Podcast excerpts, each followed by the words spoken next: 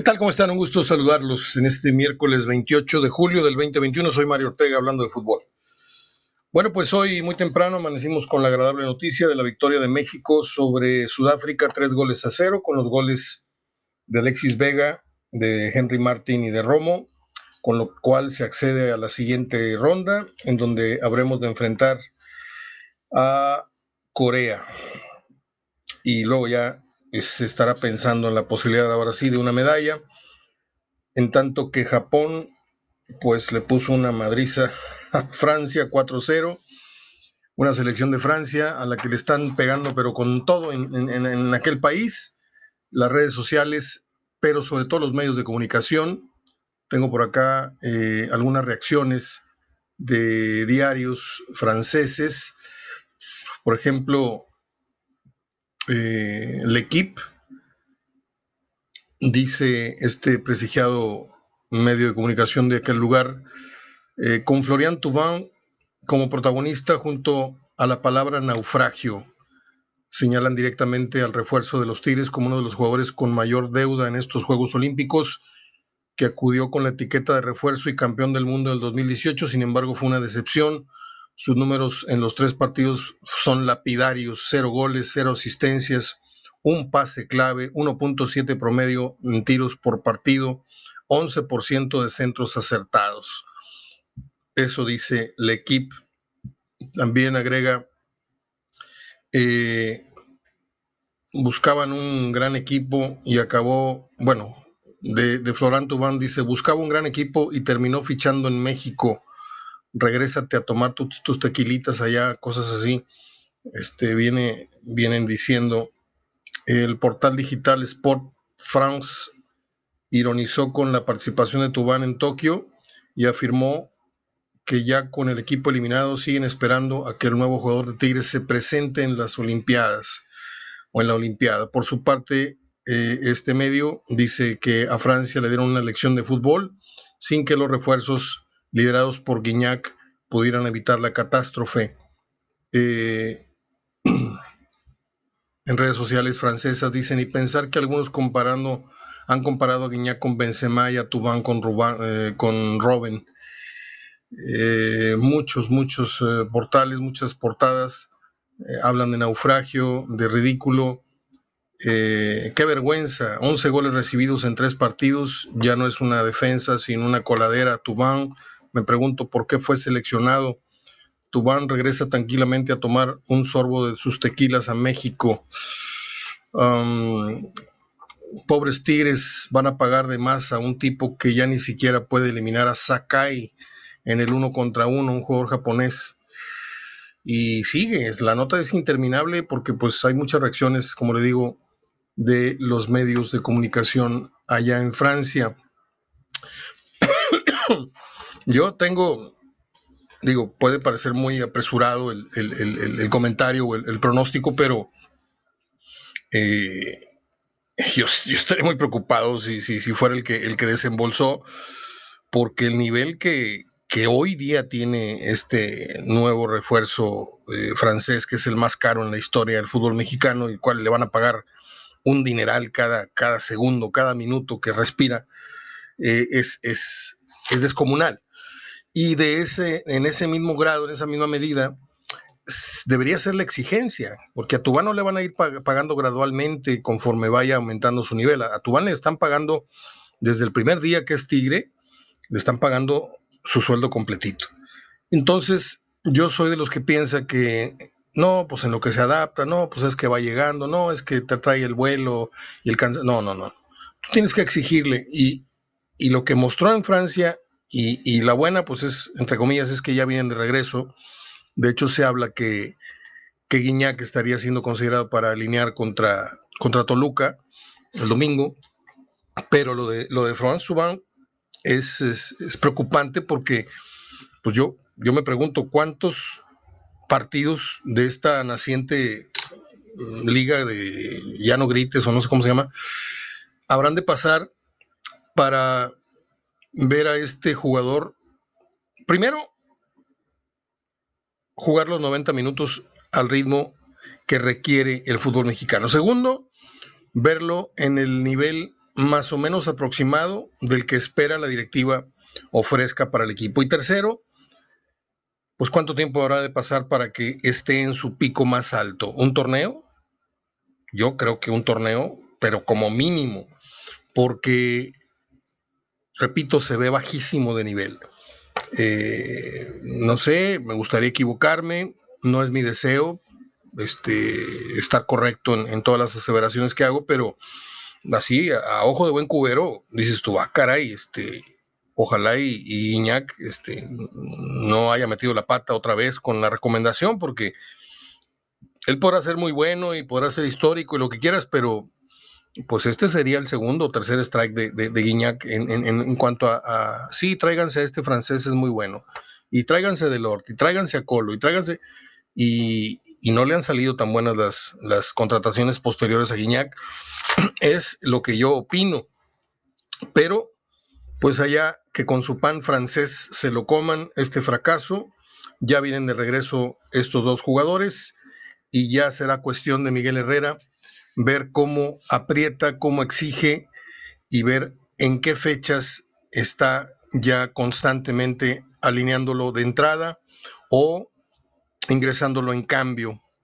Yo creo que lo tiene que poner en partidos en donde Tigres más o menos tenga resueltos ciertos encuentros, en eh, momentos pues cómodos a lo mejor para que él no se sienta porque yo no, lo, yo no lo pondría de inicio ni en la jornada 3 ni en la 4, o sea, yo creo que eh, salvo la evolución que tenga en los entrenamientos y si hay un, ascenso muy, muy considerable en su nivel, bueno, pues sí, vamos a, iniciar con él, pero hoy por hoy yo no le movía, eh, salvo la, inclusión de, de, Guiñac, este, al cuadro que, ha iniciado ganando en la liga.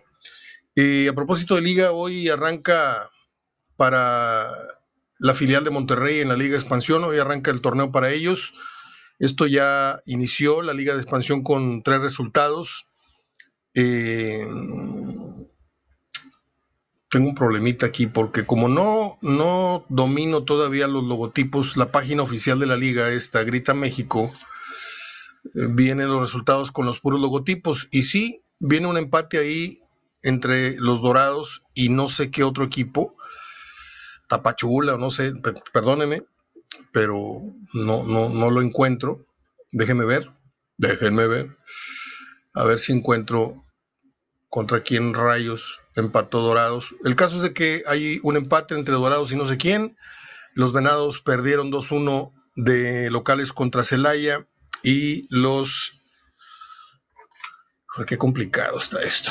Los Cimarrones eh, empataron 0-0 con el Irapuato.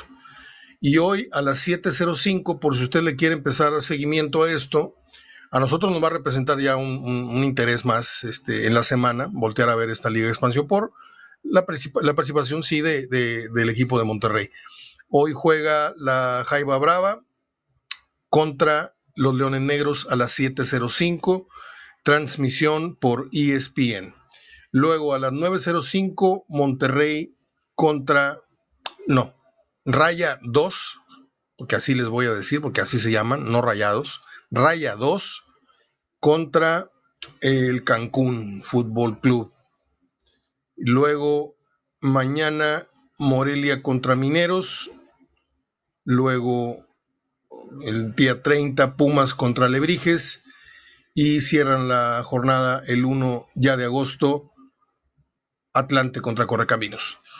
No sé mucho, no quiero hacerme pasar por experto, ni mucho menos, no sé mucho de esta liga, pero vamos a tratar de irla conociendo poco a poco, vamos a tratar de interiorizar, vamos a tratar de conocer, a ver cuáles son los puntales, los jugadores que pues más o menos son los que descollan en esas ligas, pero sobre todo vamos a ponerle atención a esta a este caldo de cultivo, a esta a este laboratorio que Monterrey ha, ha destinado con el equipo de Raya 2 en esta liga de expansión, a ver qué, a ver qué, cómo van fogueándose, cómo se van mostrando. Por lo pronto, los que deberían de jugar este partido no lo pueden hacer porque están ahorita cubriendo ausencias en el primer equipo, entonces yo veo difícil que, los jugadores que nominalmente estaban designados para este torneo lo hagan en la primera fecha.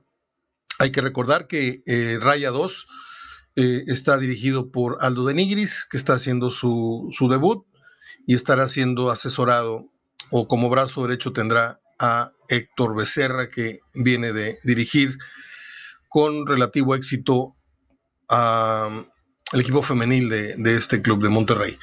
Digo relativo éxito porque perdió varias finales y ganó una, pero pues yo, yo creo que hizo buen trabajo. Pero ante la máquina de Tigres que este, jugó ayer, antier, no me acuerdo cuándo estaba viendo el partido, le, ganó a León eh, de visita.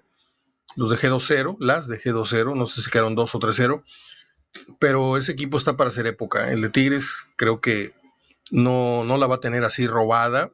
Hay dos o tres conjuntos que pudieran representarle eh, escollos en, ciertos momentos de la liga y, en las finales, pero pues sigue siendo el contendiente para alzar el tercer título en fila, las dirigidas por Roberto Medina. Bueno, pues eh, México hoy muy temprano le ganó 3-0 a Sudáfrica, como les dije, les tengo algo que decir, me da mucha vergüenza, pero yo aquí no, no vengo a echar mentiras ni a hacerme el, el, ni mucho menos.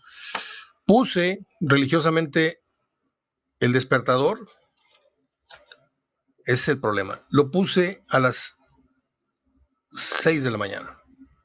partido empezó a las 6:15.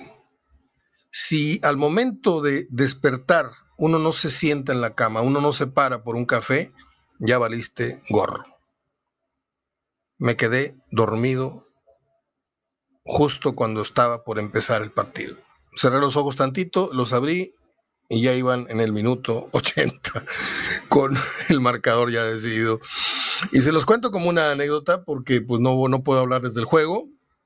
Lo voy a ver, obviamente en repetición, al ratito lo tienen que dar tu DN en repetición, pero simplemente sorfeo sobre lo que es el resultado pero no puedo agregar más. Para que vean que aquí yo no les, no les oculto nada. Eh, las nuevas reglas del fútbol que está eh, tratando de establecer la FIFA, no andaba yo muy errado. ¿Cuántos años llevo yo diciendo lo del reloj? Justamente eso es lo que se está practicando. Ahorita no sé en qué torneo, no sé. Hay un video ahí viral que está circulando. Este, y no estaba yo tan, tan, tan equivocado, ¿eh? porque es precisamente lo que está eh, ejecutando la FIFA en este experimento, que es parar el reloj cuando el balón se detiene por alguna falta, por algún saque de meta, por algún esto o lo otro. Lo que no me está pareciendo es que estén experimentando ahora con el rollo de vamos a jugar dos tiempos de 30. No, que sean dos tiempos de 45 a reloj parado. Para que desquiten los futbolistas lo que se está pagando por irlos a ver. Son una hora de fútbol me parece que es muy poca para la condición y para la preparación física que estos hombres tienen, porque tampoco corren 25 kilómetros, ¿eh? corren 7, 12, o sea, tampoco es así que brutos terminan muertos. Este, y aún así, con reloj parado, salen, salen bofeados eh, con, sin, sin parar el reloj, terminan bofeados. Ahora imagínense. Entonces la FIFA está experimentando con esta detención del reloj con cambios ilimitados. Se pueden hacerse cualquier cantidad de, cambios por parte de los técnicos. Eh, la tarjeta amarilla, como en el hockey sobre hielo, y no sé si en otros deportes, no sé tanto, pero te merece una salida del partido por cinco minutos, lo cual me parece muy interesante. Este, el saque de banda, como desde hace muchos años, no sé quién lo propuso, si Cruyff o no sé qué futbolista, esa recuerdo que fue una ponencia de, alguien eh, hace ya varios años, que el saque de banda se hiciera con el pie. Lo raro acá es que no es balón detenido, sino que, vaya, no, no es que cobres tú en corto con alguien o, tires el hoyazo, sino que tú mismo puedes poner la pelota y tú puedes iniciar el avance desde el supuesto lugar donde salió el balón eh, en lo que antes era un saque de banda. Me, dio rara esa, esa, esa decisión. Y dos tiempos de 30 minutos, cosa que a mí no me, no me parece. Sí, serían cambios muy radicales, vendría a darle al fútbol un, un nuevo perfil, pero yo me quedo con la del reloj.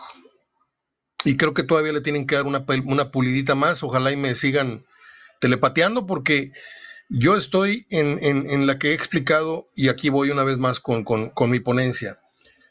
Vamos a imaginar que hay un palco en el estadio que usted me diga, en el Azteca, en el BBVA, en el Universitario, hay un palco. Este, ese palco tiene a un referee de reloj, ¿sí? Así como los juegos de concurso, que tenga un botón donde paras y, ¿sí?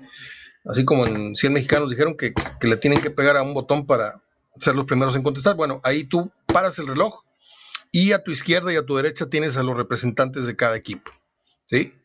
Entonces, eh, sale la pelota por la meta, ping, paras. Toca el portero y sale por la banda o, despeja, ping, reanudas. Y así, para que no haya de que me comiste el reloj o, me diste de más, le diste de más, me diste de menos. Así debería, eh, y aparte, aparte, cosa que aquí no se menciona en, el video ni, ni, en los textos que he leído de estos experimentos de la FIFA, que el, el, cronómetro sea visible para la gente, para que la gente sepa realmente que se está ejecutando y cuánto tiempo efectivo de juego llevan los futbolistas ofreciendo al pagante, al aficionado. Eh, pues qué padre, ¿no?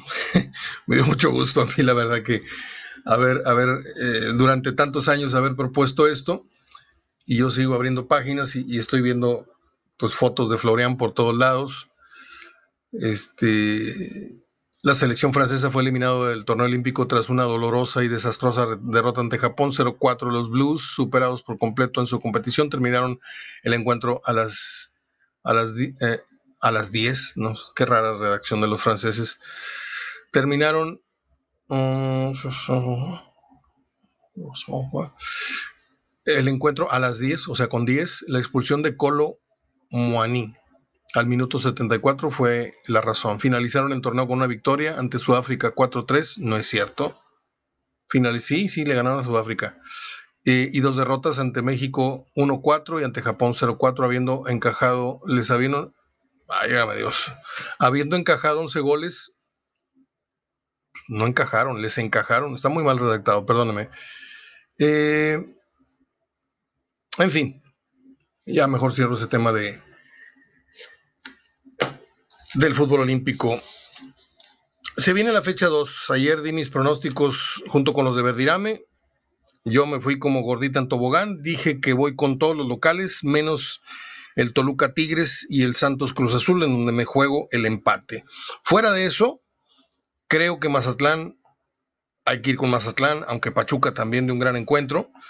El pibe Verdirame fue con pibe Verdirame, dije, fue con el empate.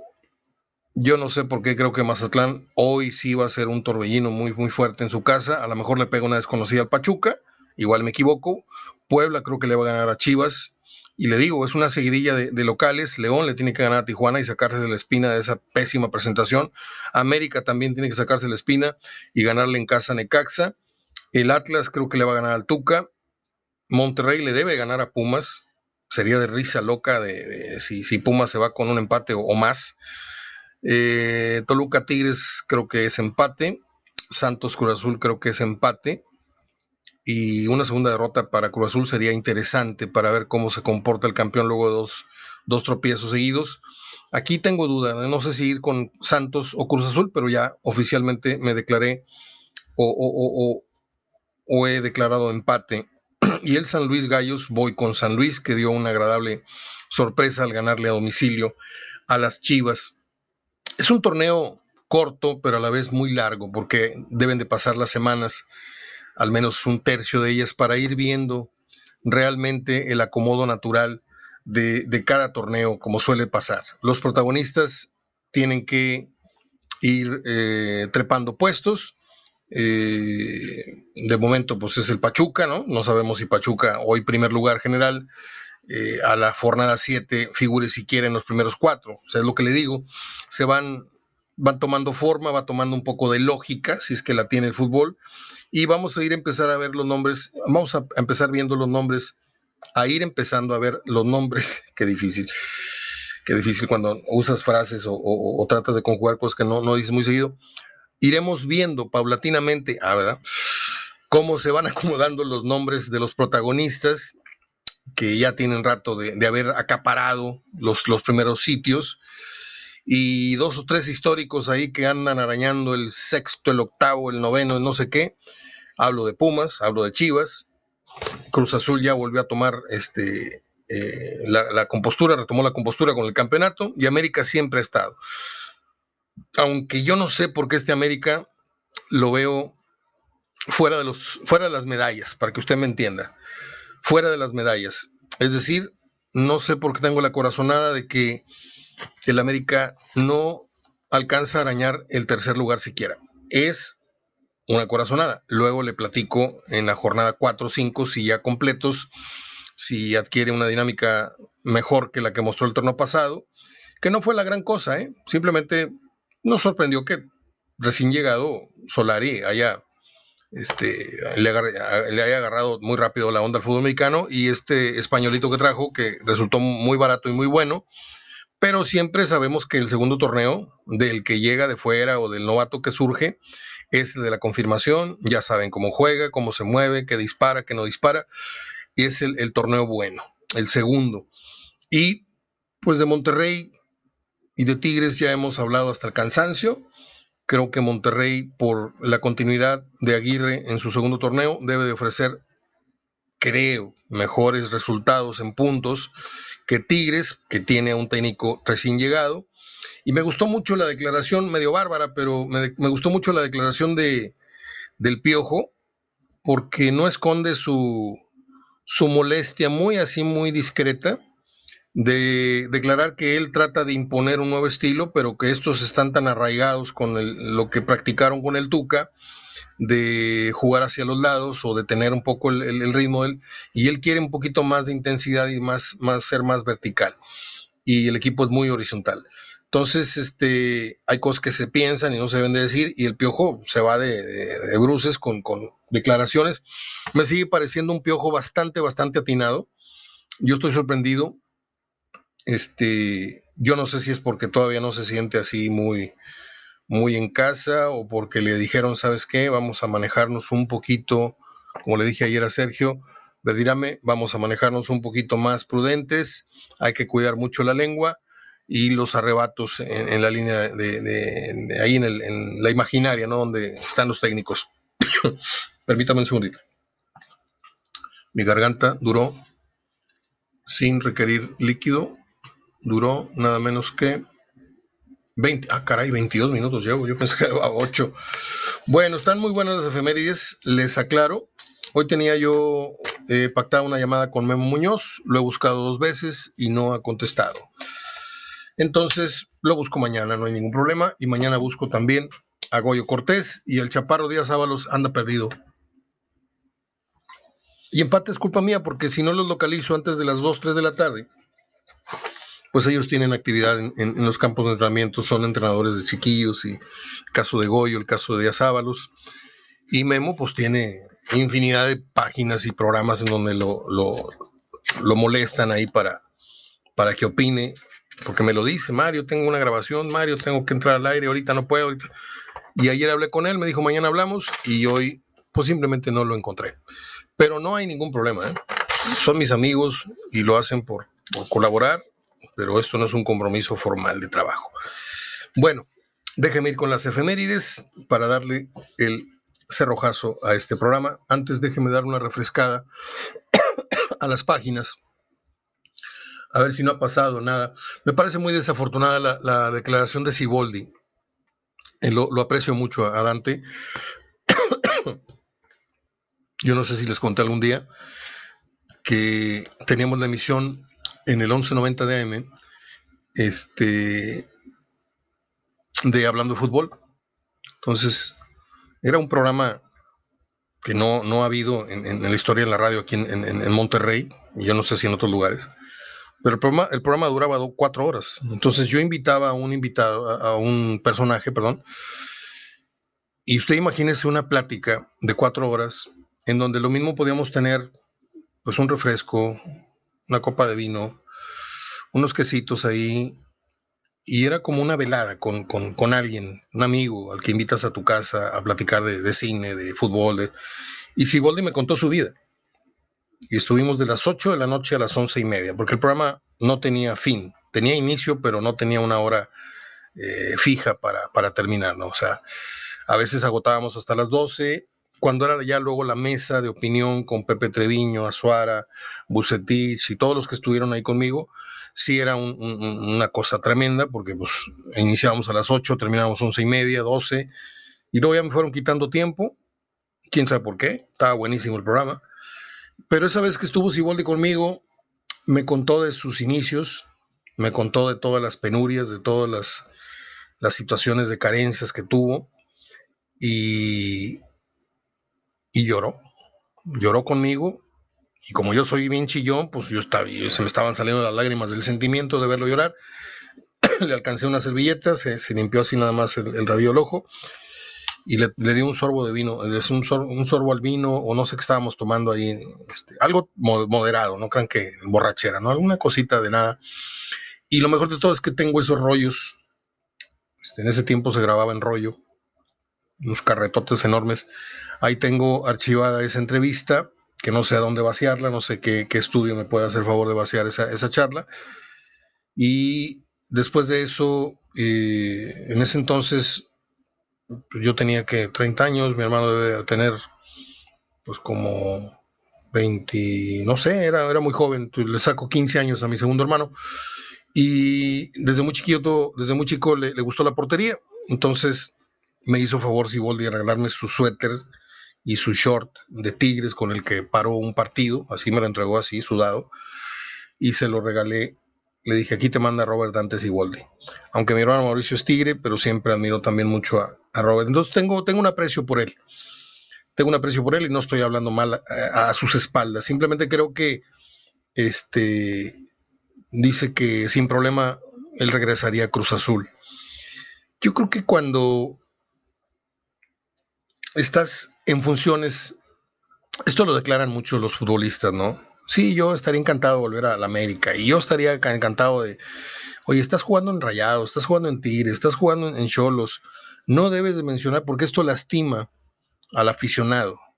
Estas declaraciones causan dolor, causan sentimiento, causan celo y, y no sé, hay formas de, de, manejar esa, esa pregunta en caso de que la hayan hecho.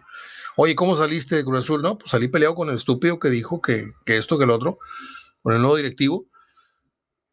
Pero ya veremos más adelante, ya veremos si, si, si hay una posibilidad. Pues yo no tengo ningún problema, pero estaría yo encantado de volver a Cruz Azul, no, no tengo ningún problema. O sea, está empezando el, campeonato, eres el nuevo técnico de Cholos, este, tienes muy poco en la silla, porque este es el segundo torneo de Ciboldi ahí, eh, no sé si entró en relevo el torneo pasado, creo que sí. Este, pero hay cosas que no se dicen. Por ejemplo, Piojo Herrera, me gusta su declaración después del juego de, eh, Tijuana. Dice, no hicimos un gran partido, pero, pero se ganó y hay mucho que mejorar, etcétera. Esa autocrítica es muy buena, porque no le estás diciendo a la gente, sino le estás diciendo a tu grupo a través de los medios. No jugamos bien aunque ganamos, ¿eh? Ojo. Y eso es muy bueno. Lo que no es bueno es cuando exhibes a un futbolista o a dos, así medio discretamente, que por un error de este o del otro perdimos eso tampoco se dice, creo yo. Bueno, pues es todo. En cuanto a la, eh, a la agenda, mm, permítame, estoy viendo a ver si hay novedades. Como dice mi amigo Pepe Nacho Gutiérrez, un señor que cumple en el día de mañana cumple casi 70 años, que es como mi segundo papá, ¿Qué novedades nuevas? Porque viejas hay un chorro y muy buenas. Tenemos que... Tenemos todo para volver a ser el equipo de la década, dice Guido Pizarro. bueno, yo lo veo muy difícil. Y no porque no quiera, sino porque dígame qué equipo de las últimas décadas repitió como el equipo de la década. Nada más así, por puras posibilidades, por pura estadística. Mañana Qatar contra Estados Unidos en la Copa Oro, que hay que decirlo, las cosas se dicen como son. La Copa Oro ha salido bastante, bastante agradable. ¿Sí? Podemos decir majadería y media de este, este torneo que se juega cada dos años. Espérame tantito, ya vengo. Ahí vengo. Es que se estaba acabando el archivo. Cuando volteé ya iban 29 minutos con 58 segundos. Se pueden decir cualquier cosa este, históricamente de esta copa, que no da nada, que se juega dos años, es el único torneo que se juega, se juega cada dos años, eh, que los riesgos de lesiones, todo esto. Pero este torneo, eh, con todos esos este, vericuetos, eh, ha resultado muy, muy agradable de ver. pues vamos a ver, vamos a ver si Estados Unidos pasa por el equipo de Qatar, que para mí es la, la gran sorpresa de este torneo, no solamente por ser el invitado y el próximo organizador del Mundial, sino porque ha jugado muy, muy agradable el fútbol. Y México va a enfrentar a Canadá. O sea que hay partido mañana a las 7 y a las 9. Va a estar muy buena la, maratón. Y um, pues es todo. Es todo. Las llaves las tenía yo por acá, pero se me perdieron las llaves de los... A ver. Vamos a ver. Aquí está. Así quedaron definidos los cuartos de final del fútbol varonil en Tokio. Corea contra México y Brasil contra Egipto. Si gana Brasil y si le ganamos a Corea, pues ahí está el cuello de botella para México eh, en esto que es el enfrentamiento con los brasileños.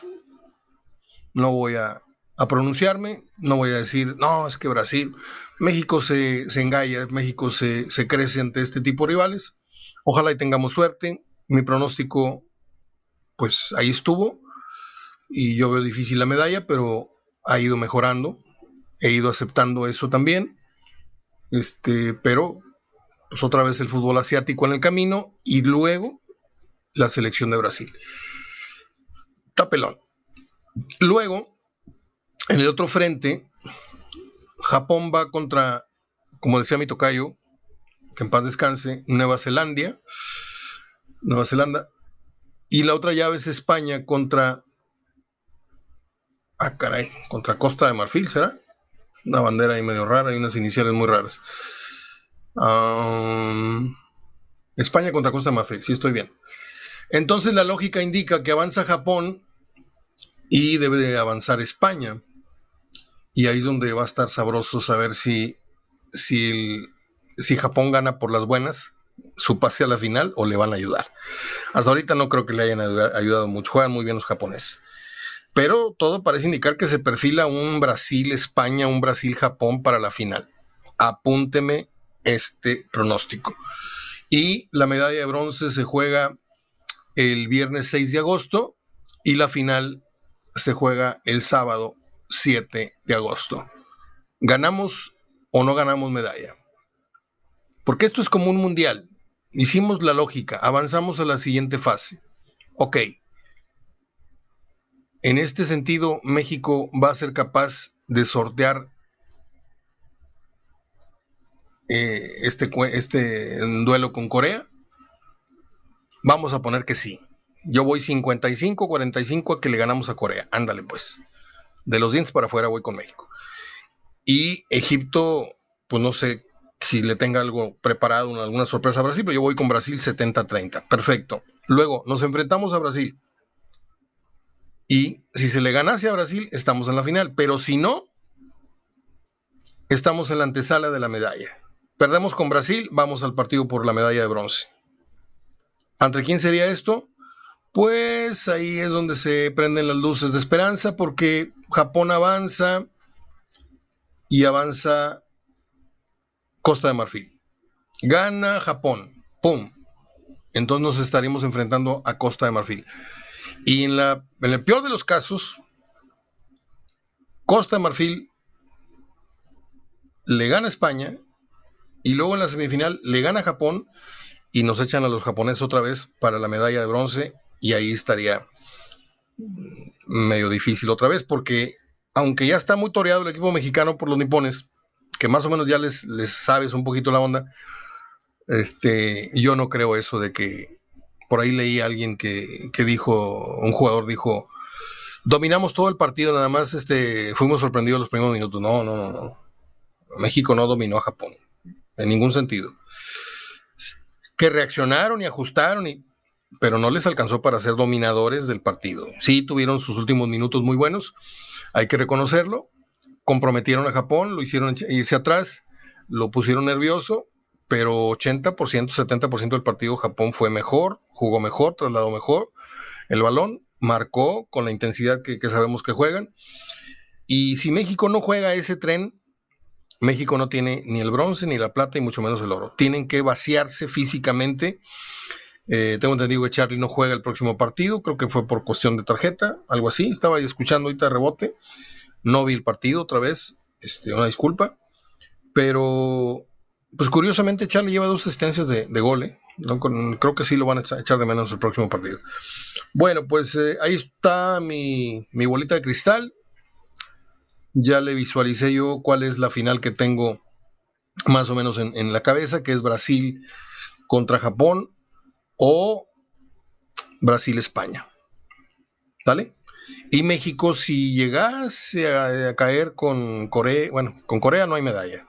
Si avanza y cae con Brasil, vamos al partido por el bronce y ahí sería ante alguno de los que le dije, ¿sí? Pero el peor de los casos para mí sería enfrentar a los japoneses otra vez.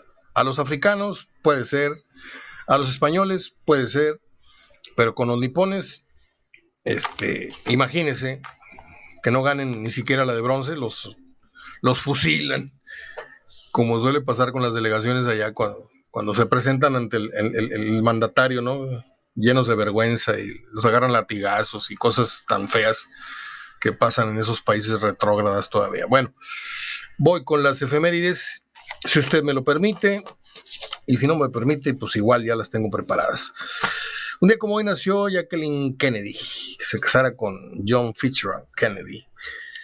Este, hay una serie, hay una película muy bonita de ella no acuerdo quién fue la, actriz que la interpretó, pero la vi.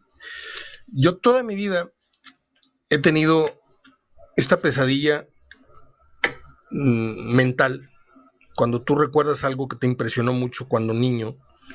No sé si a ustedes les pasa, ¿no? Que hay, imágenes que te marcaron, que, por el susto, la impresión. Y a mí siempre desde niño me impresionó mucho aquella imagen cuando le tiran al presidente Kennedy y esta mujer va y recoge el pedazo de cabeza que cayó sobre la, la, cajuela. O sea, e, e, esa imagen a mí me, cada vez que la veo se me, se me hace como que un nudo en, el estómago muy feo. Este, y no sé si usted tenga ese tipo de, recuerdos. Por ejemplo, yo cuando fui a ver la película El Escapulario, este, cuando veo al hombre colgado en el árbol con el zarape puesto meneándose de lado a lado. Esa imagen este, me quedó por muchos, muchos años. Y el otro día vi la película, obviamente ya de adulto pues no te causa el, miedo, pero al ver esa imagen me transportó a mi infancia el miedo que me daba. Mi papá me llevó al, cine Monterrey a ver El Escapulario.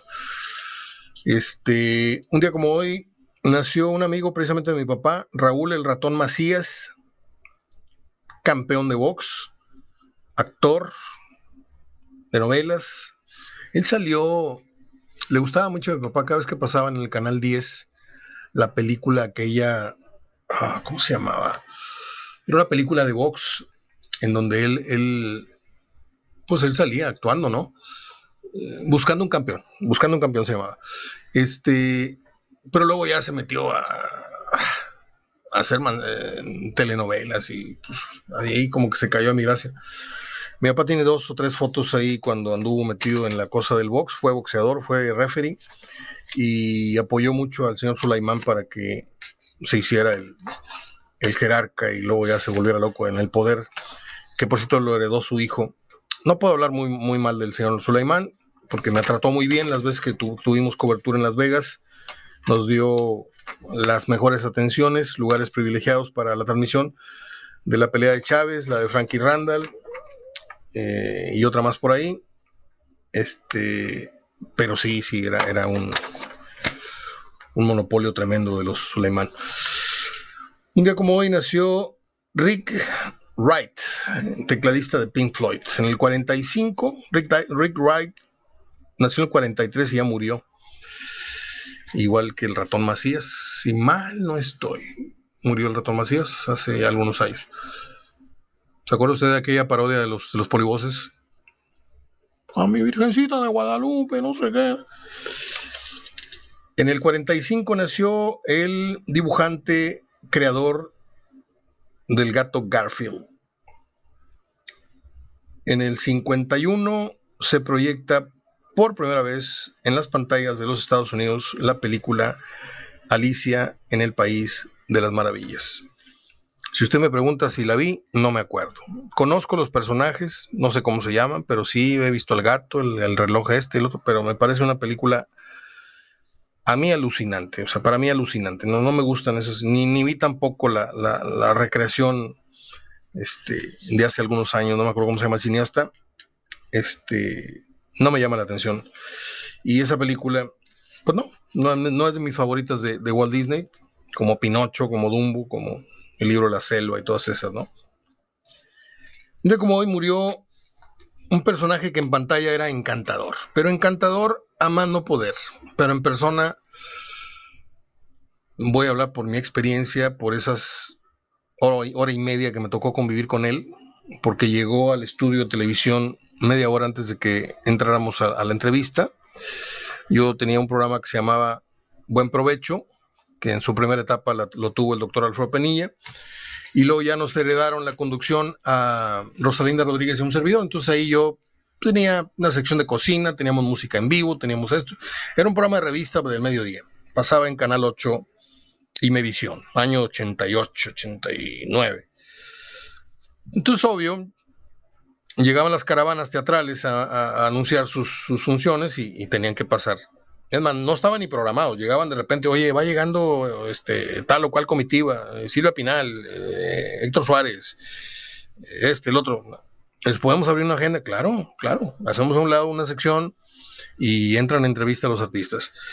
Y llegó Beto el Boticario, porque venía a presentarse a, no me acuerdo si al Chandelier o, o a un centro nocturno de esa época este, una persona totalmente, yo lo recibí con mucha emoción, que me encantaba el, papel del, mago, personaje, pero una persona de monosílabos, sí, no, está bien, podemos esperar, está bien. ¿Tiene usted? No. ¿Tiene usted sed? No. ¿Le gustaría pasar a la oficina a sentarse? A, pues venía un poco agitado. ¿Le gusta recostarse en el sofá? No. Traía unos lentes oscuros el señor. Venía acompañado por una mujer muy joven, que era su esposa. Y su nombre real era Roberto Ramírez Garza. Beto el Boticario para la televisión y el cine. Hizo cine también. No fue tan simpático en el cine como lo fue con César Costa y con todos esos conductores que, pasaron por la en la carabina de Ambrosio. Jamás olvidaremos el truco del globo, la magia que hacía con el globo.